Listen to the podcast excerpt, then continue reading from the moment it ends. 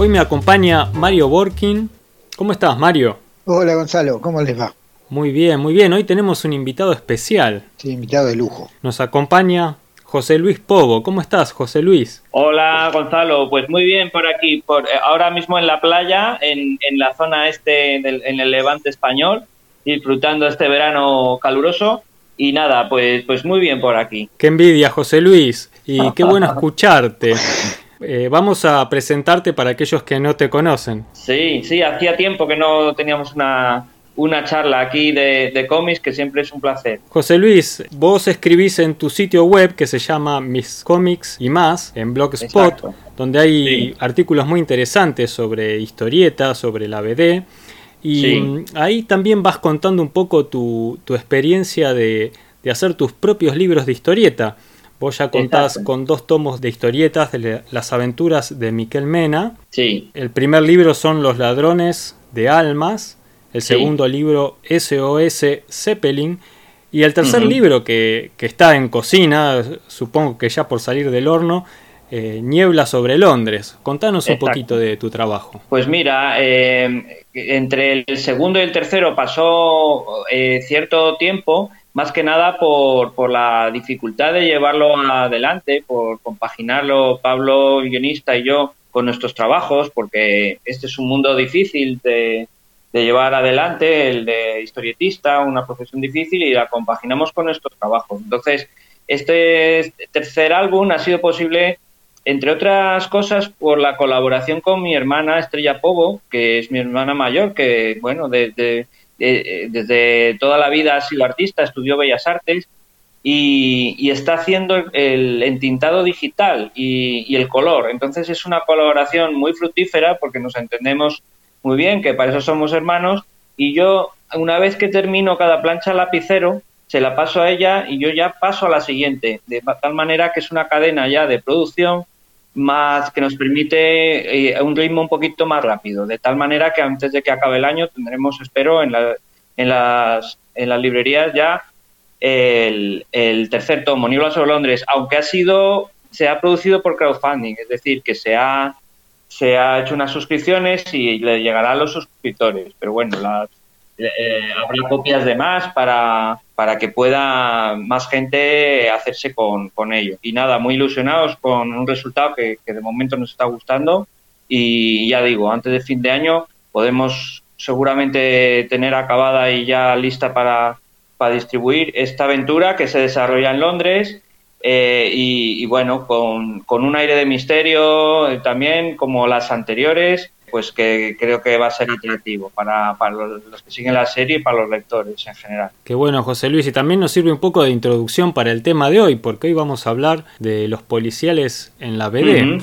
También me comentó Mario que estás preparando unos cursos en la universidad. Sí, exactamente, en UDIT, que es la Universidad de Diseño y Tecnología, antes llamada ESNE, pues eh, eh, estoy desarrollando para empezar a impartir ya a principios de septiembre una nueva asignatura que va a haber sobre cómic. Entonces, eh, es complementaria a todo el resto de, asignaturas dirigida a gente que se va a dedicar al, diseño, a la publicidad, pues, da una formación muy amplia y, y, bueno, pues esta asignatura, tanto para los que se vayan a dedicar o les guste en un futuro ser historietistas, como para publicistas, que ya sabemos que muchas veces se utilizan narraciones gráficas como, como elemento publicitario, eh, o, gente que va a trabajar en cine, en animación, está orientada como también para hacer storyboards, pues, pues bueno, es una introducción más que nada, pero en el segundo cuatrimestre los, los alumnos van a hacer su propio cómic, entonces eh, también va a ser muy bonito porque eh, me ha dicho, han hecho llegar desde arriba, pues que se busca la excelencia y que se va a intentar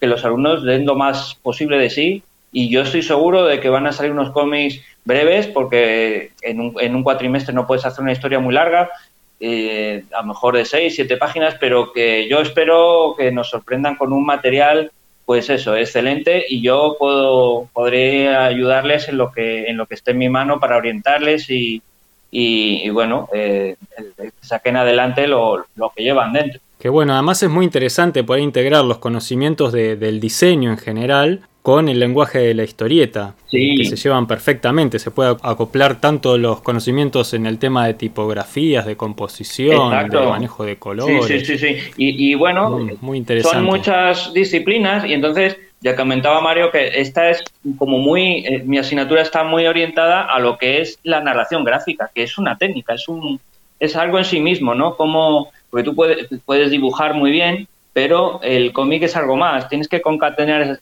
imágenes para que tengan un sentido y que puedan ser leídas eh, eh, de tal manera que la historia se comprenda y, se, y se, el autor logre transmitir una acción. Entonces yo me voy a centrar mucho en eso, en, que la, acción sea esté desarrollada bien, lo que es la, la narrativa gráfica. Va a ser muy orientado a eso. Y creo que que bueno, es un reto interesantísimo para mí, desde luego. Sí, y algo que es eh, muy interesante que hacen allí en Europa, que acá es muy extraño, eh, que utilizan muchísimo la historieta como un medio de comunicación, tanto en la publicidad como para informar. Sí. Para nosotros es prácticamente un, lenguaje de, fantasía y de, aventura. Eh, pero en Europa eh, es muy común ver historietas en, la cartelería en las calles o en los folletos del subterráneo.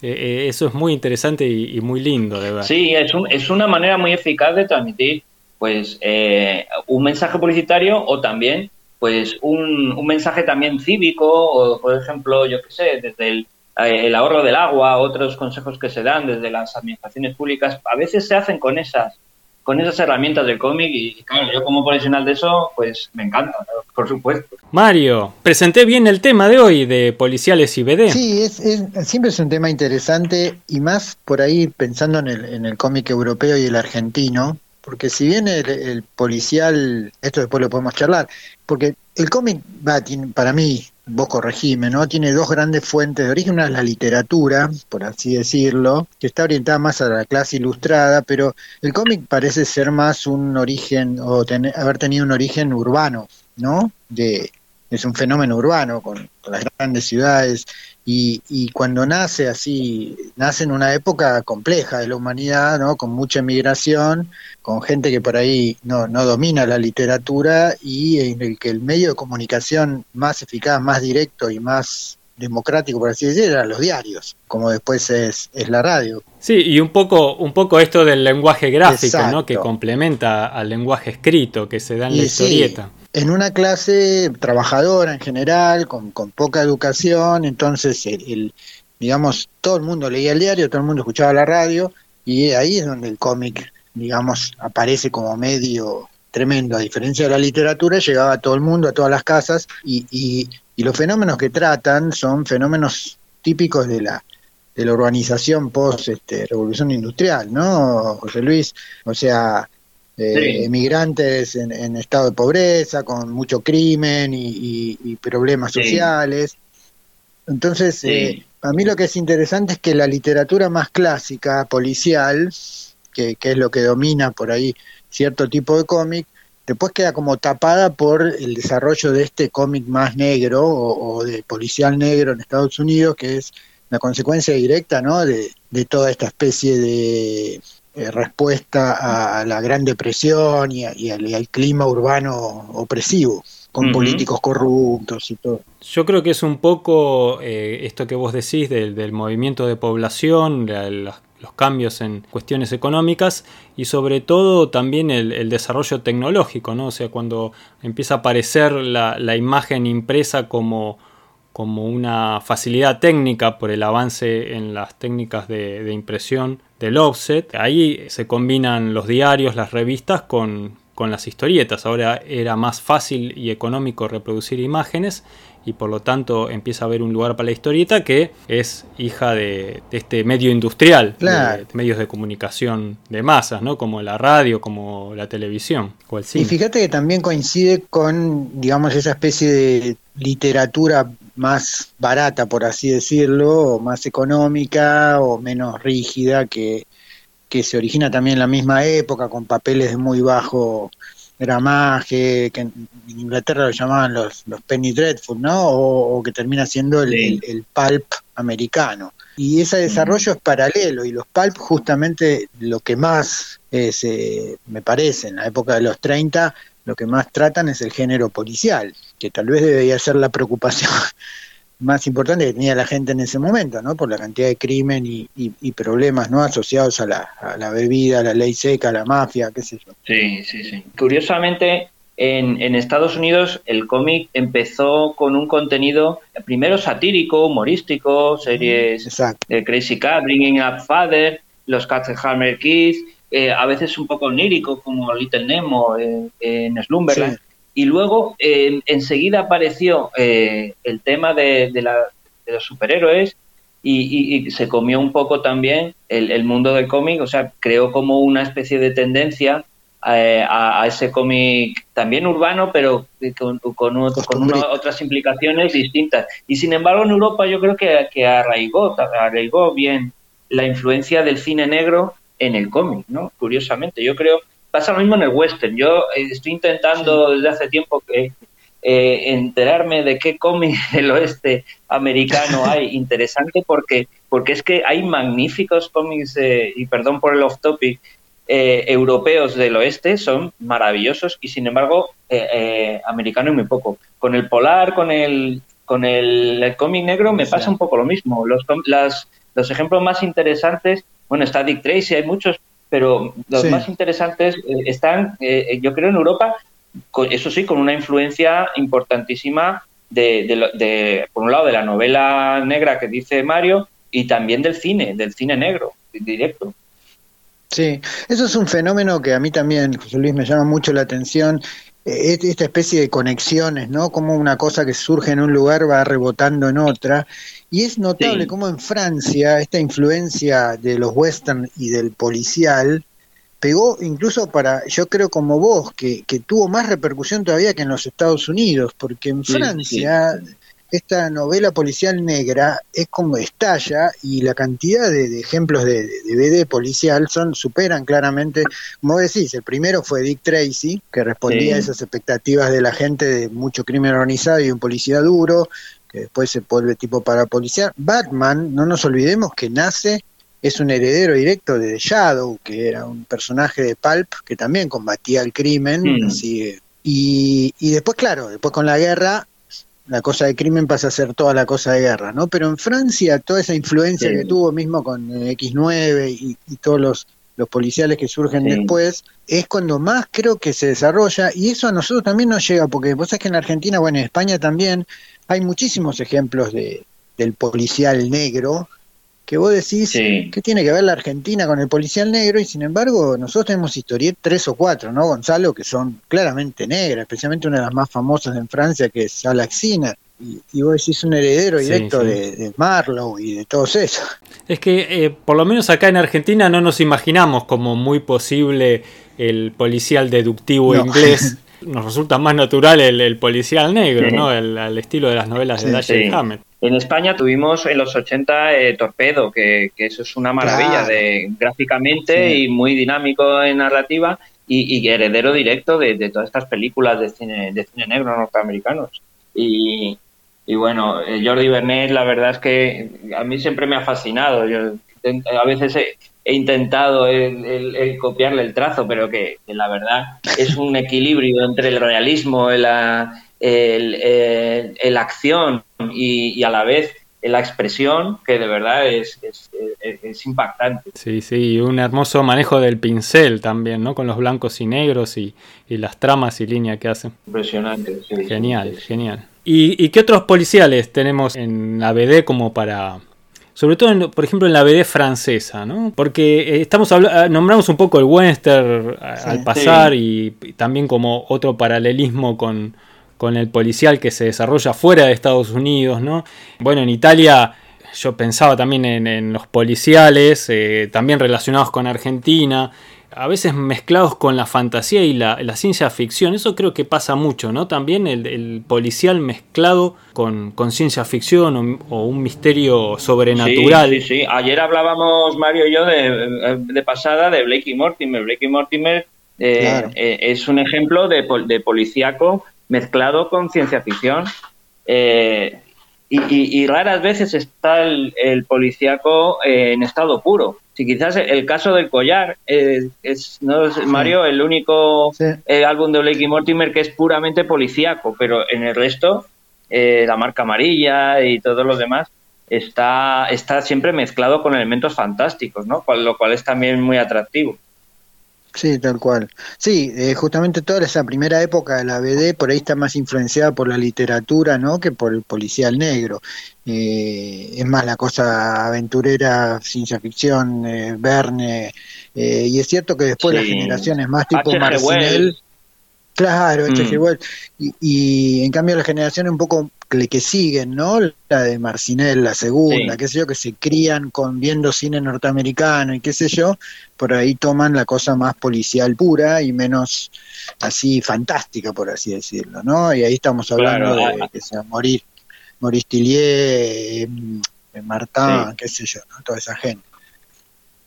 Sí, y eso nos lleva a, a Tillier que, que yo, eh, para mí, digamos que en esa generación es el máximo representante porque, porque eh, tenemos en el año 49, fíjate, eh, en la revista Heroic Albums, eh, publica Félix, que es el antecesor del ya el más conocido Gil Jourdan, que aquí se llamó en España Gil Pupila, pero Félix era más duro que Gil Pupila, era un, un, cómic negro con, con asesinatos y escenas muy duras que luego aprovechó para otros guiones posteriores ya en la revista Spirú, pero en Spirú mm, se dulcificaba un poco porque hemos comentado varias veces ¿no? que, que eran para un público infantil, juvenil, y la censura hacía que se centrase en robos, en estafas, eh, más que en crímenes propiamente dichos, pero en Félix esas aventuras eran, eran con asesinatos y realmente, eh, realmente bastante crudas. ¿eh?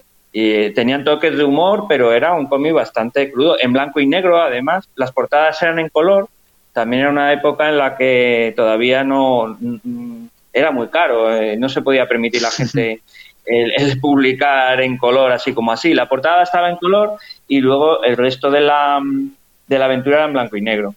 Y, yo creo que, que, es como, digamos, el origen de toda una de toda una trayectoria que hubo luego, ¿no? Con Jess Long, con también dibujado por Pirotón, que también el guion también era de, de, por lo menos al, principio, hasta que hasta que falleció luego prematuramente. Pero, bueno, eh, incluso Natacha, que, que también eh, hizo guiones para Natacha, también tienen un aire y un, un aire detectivesco y, y, un poco eh, con esa con esa presencia del crimen y las y las escenas así un poquito pues de marginación, de, asesinatos y de, y de acción también. Sí, y cuando estoy en, en Chile Jordan se nota muchísimo cuando hace color y qué sé yo, todo el ambiente, la ambientación es muy, muy típica de esas películas francesas negras que es referencia directa al, cómic americano, ¿no? Este, y los climas y las persecuciones de auto. Tillier para mí es claramente, como vos decís, el mejor exponente franco-belga de eso. Sí, Sí, los ambientes. Antes hablabas, Mario, eh, de los inicios eh, de, pues eso, de la, novela, de esos ambientes urbanos un poco, eh, digamos, marginales, ¿no? Entonces, eso, eso en Gilles es así, es decir, no es como en Tintín o en otros cómics que tú ves pues el castillo de Molinsar, una ciudad con las calles limpitas y, un parque de Bruselas, sino que ahí te lleva a un almacén perdido por ahí en los, en los suburbios, eh, una casa en los bajos fondos que eh, tienen una persecución por calles estrechas y oscuras, un mundo así un poquito oscuro que, que, que él retrataba muy bien, con ese claro oscuro que, además luego, mm, al añadirle el color, lo hizo magistralmente, yo creo. Sí, y, y Tillier lo que tiene también es un, abordaje cinematográfico muy hollywoodense de esa época, que, es bastante novedoso, ¿no? En la BD de ese momento. Eh, no es la BD clásica tipo, qué sé yo, este, de Tibet o de, ¿cómo se llama? De Gillet con, con Ballardín. Es, muy y por otro lado con un trazo más similar, como decís, a, todos los historietistas de Marcinel, o sea, con una cosa más orientada a Spirú, ¿no? Porque las figuras son bastante Sí, sí, sí. Pero sí, para mí es el mejor y la gente que no leyó las, cosas de Tillier vale la pena estudiarlo porque maestro y como vos decís, los buenos se van antes, ¿viste? Porque Tillier después le pasó lo mismo a... Qué pena. La misma suerte a, a Yalan, que también era muy parecido. Sí, es una lástima prematuramente, pero bueno, dejó bastante, por suerte. Has mencionado a Tibet, que si quizá sería eh, un ejemplo de policíaco más clásico, más estilo Agatha Christie. Las, eh, bueno, Agatha Christie y, y, Megret, porque claro, eh, la influencia de Megret yo creo que es más directa, ¿no? En Lee Hodges, que bueno, para el que no lo conozca, pues son casos policíacos el protagonista es un periodista, pero es muy amigo del comisario Bourdon, que es que es una especie de Megret realmente, y alguien por ahí ha dicho que está basado un poco en Megret, un, hombre ya con, pues eso, eh, con un físico no muy activo, no muy atlético, sino al contrario, y, y Luis Hodges es esa especie como de, de, ayudante o de, o de eh, punto de apoyo que tiene, más, más de acción, y le saca de los problemas y, y demás, pero siempre hay una intriga, una intriga. Por eso también eh, lo comparo a, las novelas policíacas estas de tipo Judonis, ¿no? ¿Quién es el asesino? ¿Quién lo hizo? ¿Quién es el asesino? Y, y eh, André Paul Duchateau, que es el guionista, la verdad es que se esforzaba siempre por darte un final inesperado, ¿no? Por eso digo que es más policíaco puro. Eh, en, ese, en ese giro al final que te sorprendía y la verdad es que es un placer leerlo porque tiene mucha imaginación siempre cómo logra darle una vuelta, ¿no? Un giro de guion y muy entretenido. La verdad es que Luis Coche aquí en España se ha publicado siempre eh, muy mal, en los tebeos con una edición mala, en los mortadelos de Bruguera. Luego se ha intentado hacer los integrales, pero se han quedado ahora mismo a la mitad. Pero merece la pena, yo creo, conocerlo también. Sí, es, es buenísimo. Eh, y Duchateau, como vos decís, un escritor aparte, quiero que era fanático ¿no? de ese tipo de novela policial clásica y hay toda una serie de clásicos policiales dibujados en BD con los guiones hechos por él. ¿Te acordás que yo te comenté este de toda la serie de Rultaville? De ah, sí, Rultaville, sí, sí, sí. Este, el misterio, es que hicieron, claro, el misterio de cuarto amarillo y el perfume de la dama de negro y creo que también hizo algunos de Sherlock Holmes. Entonces es el, clásico de los escritores así de guiones franceses del guion de, como vos decís. Bueno, y tenemos a François Rivière, que ya, ya hemos hablado ah, de él eh, en los 80 porque también ha adaptado a Catacristy y, y luego otras cosas que, que, ha hecho después que, que, yo no las he leído, pero lo que sí que, que tengo leído, el, el eh, los más clásicos, el Muerte en el el Nilo y el asesinato de Ernest Express con el dibujante Miniac y los, los guiones de Rivière. Entonces es otro, otro aficionado eh, impenitente a, la intriga, a la intriga clásica, ¿no? Y, la verdad es que están bien adaptados esos cómics. Sí. Y yo pensaba también que a veces hay una combinación con lo mágico, como hablábamos antes, o otros que son policiales más urbanos o, realistas, como veníamos hablando, y también hay otros que tienen que ver por ahí con el thriller financiero. Estaba pensando, por ejemplo, en Largo Winch. Ah, no sé si ustedes tienen algún otro. Sí, bueno, y luego está IR Dólar. IR Dólar es, también eh, eh, eh, una lucha contra los especuladores inmobiliarios y, los evasores fiscales, que yo la conozco poco, pero, pero realmente los guiones eh, aunque luego mezcla más temas, pero está eh, IR Dollar es una organización a la que pertenece el protagonista de las de los cómics, que es el, Larry Max, el, el, agente, pero vamos, que, la, organización es para luchar contra los defraudadores. Y es un ambiente un poquito oscuro. Y la verdad que es una serie que está en curso todavía. Ahí hablamos ya de un cómic ah, contemporáneo, moderno, pues que está ahora mismo en, todavía en, activo. Y uno de los más característicos, bien francés, ¿no? En ese sentido, que adopta un poco esta filosofía negra, es eh, claramente Tardí, ¿no? Con su la serie del inspector Burma. eh, que son los guiones creo que lo escribió Leo Malet, que era un escritor de, justamente de policiales negros. Y es muy interesante cómo aborda París en, los, la posguerra, ¿no? Un dibujo muy, muy interesante el de Tardí.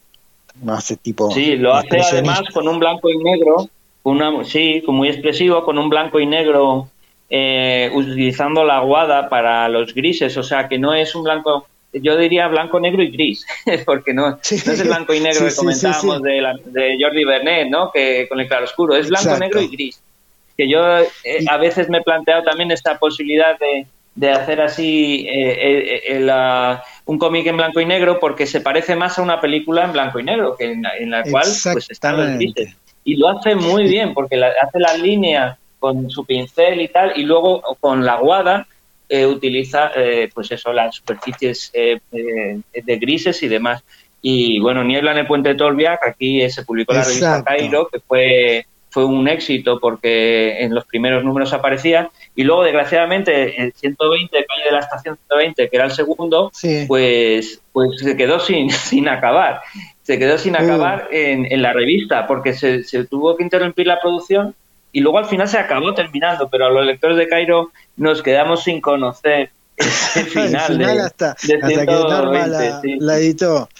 Qué barro. Y ahí, ahí tenés razón que para la atmósfera que crea Tardío, mismo con Platuya en Londres y qué sé yo, eso es ideal, ¿no? Porque la niebla es un personaje inevitable en, esa época y en esas ciudades así industriales. Y luego una, un, un hallazgo también, eh, no sé si conocéis el, el el exterminador de cucarachas, que, utiliza el rojo solamente para, pues es un, un cómic negro de Tardí que también está con esa técnica, pero utiliza el rojo solo para el uniforme del protagonista, que es un exterminador de cucarachas que se que va, bueno, pues eh, por las casas fumigando y el uniforme rojo y es todo en eh, es algo así como la, el traje rojo de, de, la película esta de la lista de Silder, ¿no? Que aparece solamente en un momento que lo lleva una niña, si os acordáis, ese, ese detalle. pues aquí es curioso, ¿no?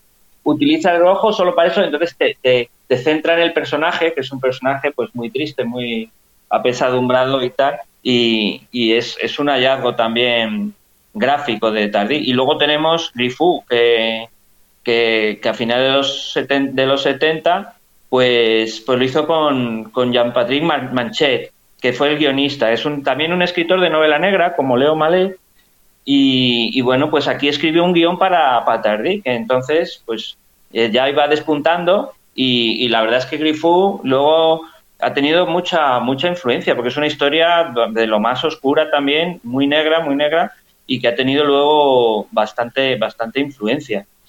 Así que dentro de, lo que es Tardí, aunque es un lo que dicen un one shot, ¿no? Solamente hay hay una aventura, ¿no? pero pero eh, es una sola, pero ya te digo, tuvo luego mucho. Hicieron una segunda, el, la balada de la costa oeste, pero bueno, repitiendo, pero al cabo de muchos años. Pero, pero bueno, siempre hay gente que dice, pues es que la, primera es la que, la que salió, la que salió mejor, ¿no? No, Tardí es que es un, es un mundo, porque te va desde el folletín que hemos comentado en otras, en otras charlas de, de Adele Blanchet a, Polonius o, a, la, guerra, la guerra mundial, la primera guerra mundial, los desastres de la guerra y, demás.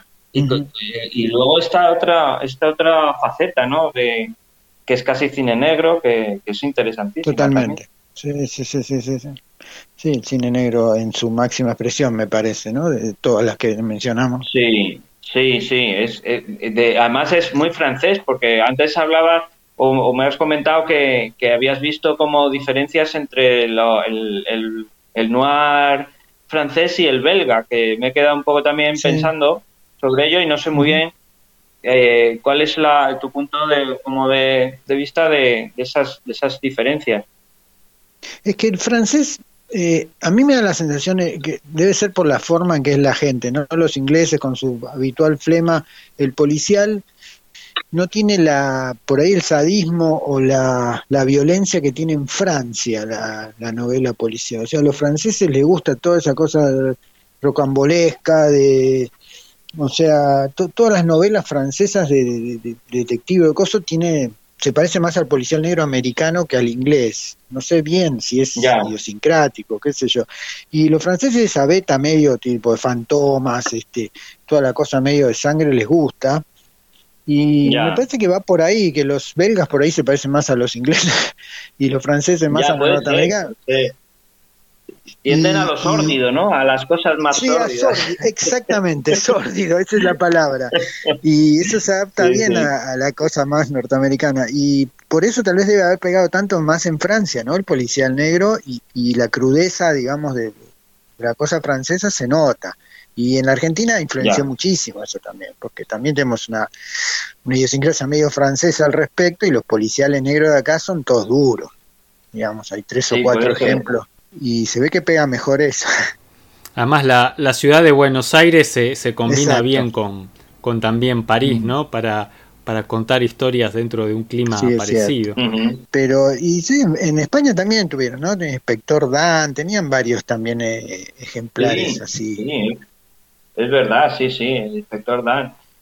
Sí, había, había en, en, los tebeos de Bruguera, eh, de estas historietas realistas, eh, algunos, algunos ejemplos, sí. De... Y luego en Italia tenemos también el, Martín por ejemplo, que claro. también con elementos fantásticos. Y luego yo quería comentar eh, algo que he descubierto hace poco muy interesante de italiano, que es Roberto Baldassini.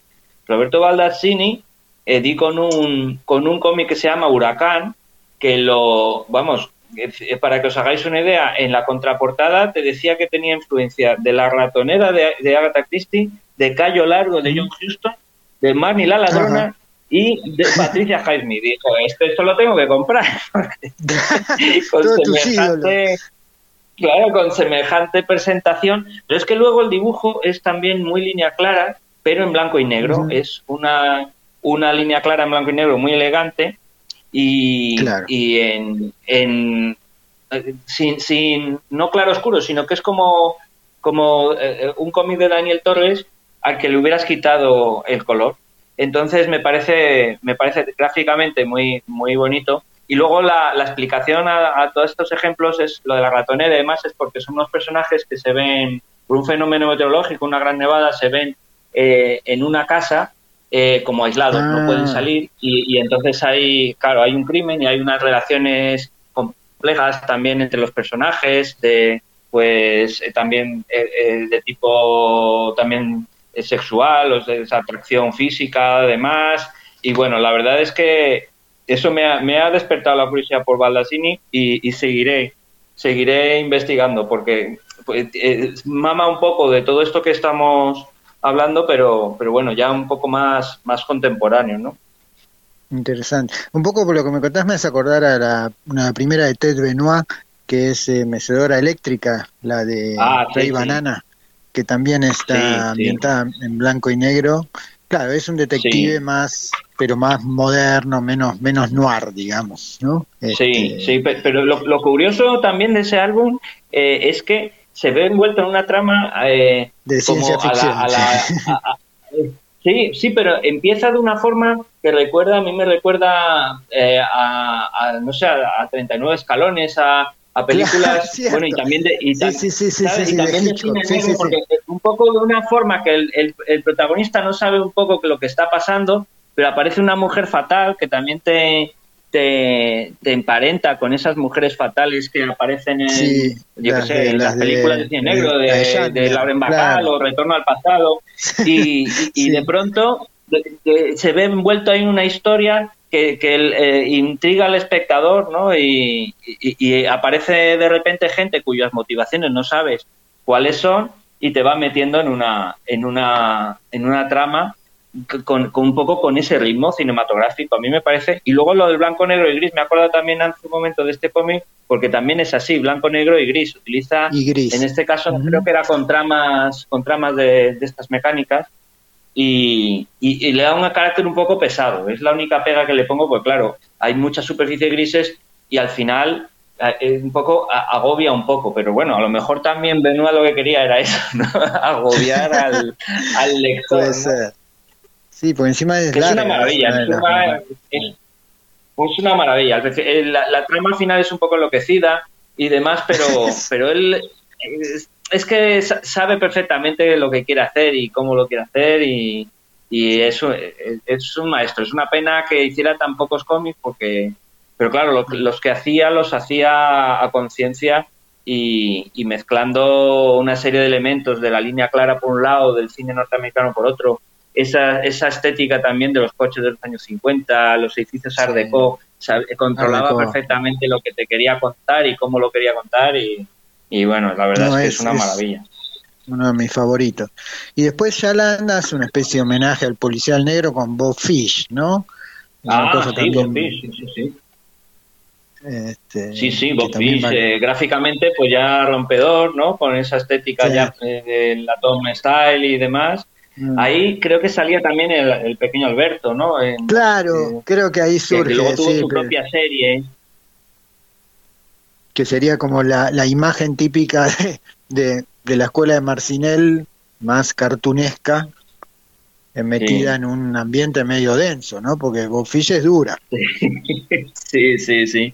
Y, y luego, el que, eh, claro, luego aparecieron los gags del pequeño Alberto que también es muy curioso, porque es como si fuera Bill, Bully Bill de, de Roba o Gastón, pero, pero, totalmente underground y, unas respuestas que da el chaval que son completamente sacando los pies del tiesto y eso es, otra vez es salirte de se sale otra vez de lo, de lo normal y de, lo convencional. para de lo convencional, exacto. Chalán realmente también otra lástima un genio ido tempranamente. Sí, sí, sí, sí, muy joven y, con mucho que hubiera dado que, hacer, ¿eh? Y, un Espirú que dejó, Espirú y Fantasio de, de Chalán. Yo lo tengo en la en las ah. originales por capítulos, por tiras, salía por tiras. en blanco y negro, ¿no? En blanco y negro. Luego lo han coloreado mm. después. Eh, no sé quién. Eh, yo tengo una edición que es en color, pero eh, yo tengo los Spirus originales y, estaba en blanco y negro, sí. En, tiras, además, cada día una tira. como una cosa completamente, digamos, retro, porque en, esa época en la revista Spirut mínimo te ponían dos, cuatro páginas de cada personaje. Aquí te ponía una tira, como y en blanco y negro, como si hubiéramos vuelto a los años 30, ¿no? O 40. Claro. O, sí, sí, sí, los 40 cuando empezó Spirou y Fantasio y cuando empezó Gige y todo eso, ¿no? Pero la verdad es que es una pena. Hoy tenemos a Olivier Schwartz que le imita un poco y, es muy bonito, pero, bueno, solamente, solamente hay uno, la verdad. Es solamente uno, exacto. Y después otro policial francés que me acuerdo, así tipo detectivesco, era eh, Jérôme Calleron Bloch, ¿no? El de Dodier, ah, que es un, detective aficionado, digamos, que es que está muy bien dibujado también, a estilo, ¿no? Línea clara tan convencional, más más más tipo Tibet, no más tipo Ricochet. Sí. Pero la verdad que ha tenido mucho en Francia exponente así de, policiales. Sí, estaba Colby también en los 90, es una serie que tuvo muy poco recorrido, pero que contaba con un guionista pues, de lujo, porque era Greg, Greg el, ah, guionista que, había trabajado, bueno, con Hergé, hizo eh, Lago los Tiburones, eh, Aquiles Talón también, está como, como dibujante también, y aquí hay, el dibujante es Blanc Dumont, y son tres álbumes que aquí en España se editaron los dos primeros en los años 90. Y era un piloto que luego se convierte, después de la Segunda Guerra Mundial, se convierte en detective, pero, pero vamos, completamente norteamericano. Eh, pasa como con Jess Long, que lo mencioné al principio, ya sin tapujos, o sea, ya directamente te lo ambienta en una ciudad norteamericana y en el, en el ambiente pues del cine negro que quieren evocar. Bien, qué bueno. Eh, hicimos un recorrido por una cantidad de títulos impresionante. Vamos a agregarlos al texto que acompaña el podcast. Y para, para cerrar, estaba pensando por un lado en, en Tintín, ¿no? Esa mezcla de, aventura con, con, periodista que investiga, ¿no? Eso que se usa mucho en, el policial. Y mm, estuve viendo en tu sitio, José Luis, que hiciste algunas eh, historietas de, de, Tintín de, como, como ah, Sí, sí, sí, como homenaje. Yo, eh, bueno, la primera fue por un concurso, fue por un concurso en el cual el reto era e intentar actualizar a Tintín eh, en el centenario, que era en el 2007, 2008, eh, bueno, pues intentar pensar cómo sería Tintín en, en esa época. Entonces, pues le puse con un móvil, recibiendo un SMS el capitán, también hablaba del cambio climático. Y bueno, la verdad es que ganamos. O sea, mi hermano hizo el color, yo hice la aventura de dos páginas y ganamos. Y nos ganamos un viaje a Bruselas y las entradas al Museo de la BD. O sea, que mereció la pena el, homenaje. y el segundo, ya pues con la resaca y llevado por la ilusión, hice Tintín y el maestro del suspense, que era un homenaje a Hitchcock también, en el cual Tintín viaja a Estados Unidos, conoce a Alfred Hitchcock y Hitchcock le contrata como asesor para algunas escenas de las películas que estaba haciendo el hombre que sabía demasiado. Y entonces, pues, ya conoce a James Stewart y demás. Y, y, estaba Chang, eh, que representaba un restaurante chino ahí en, en, Nueva, en Nueva York. Y ahí me lo pasé muy bien. Era muy cortito, pero, pero la verdad es que fue, fue muy divertido hacerlo. No quedó tan bien como yo pensaba que podíamos alcanzar, pero bueno, eh, hicimos lo que pudimos y, la verdad es que ha tenido éxito. Se tradujo luego, hubo gente que lo tradujo al francés y al portugués, creo que lo tengo por ahí en el blog, lo tengo en varios idiomas, con gente que, que espontáneamente se ofreció. Así que fue muy divertido eso también. Qué bueno, José Luis. Eh, y estaba pensando finalmente, para, para, cerrar, que un poco volviendo a lo que se hablaba al principio de, del clima social y los cambios económicos y tecnológicos que, que dieron origen a, la historieta y a la historieta policial, que en estos momentos los, los cambios que se están viviendo en Europa, tanto con la inmigración como con eh, los cambios económicos y todo este cambio tecnológico que, se está acelerando en este último tiempo, seguramente va a dar tema para muchísimos nuevos policiales. Eh, así que va a haber mucho para inventar y escribir y dibujar. Pues sí, pues mira, ahí ya lanzas una idea, lanzas una idea que al aire que, puede dar mucho de sí. Yo la verdad es que no lo, no lo había pensado porque yo también, en, eh, como estoy centrado ahora en cómics de época, ¿no? Pues, pues no lo había pensado, pero la verdad es que hay mucho, hay mucho que, rascar ahí. Yo tengo una idea también eh, para un cómic en la cual te podían prolongar la vida con un, con un viaje, bueno, pues eh, no, un viaje en el tiempo, pero que eh, sabiendo el futuro, cuando te ibas a morir, pues tú podías, te lo podían cambiar. pero tú tenías que luego pagarles y tal. Entonces tenías una aplicación en el móvil en el cual pues, pues ya te, iban diciendo los días de vida que te, que te iban sumando, ¿no? Y este tipo, esto me pareció muy sugerente, lo de que controlan tu vida, controlan el, el tiempo de, vida que te, que te, que te queda y, y, que te lo, lo, puedas tener permanentemente actualizado, ¿no? En el teléfono móvil. Me hizo gracia esa idea y, y la tengo todavía en la recámara para poder algún día desarrollarla.